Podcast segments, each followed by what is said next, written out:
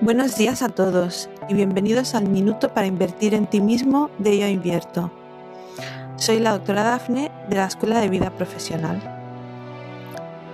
Después de preguntarnos si nuestra motivación era sincera, podemos entonces conectarnos con el éxito.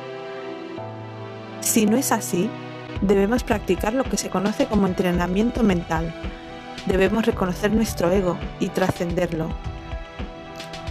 Esto se conoce como Lo Jong. Te invito a que medites qué parte de tu empresa es ego y qué parte de tu empresa es bodichita, es buena intención. Esta es la clave para saber cómo se comportará el universo con tu empresa, contigo mismo.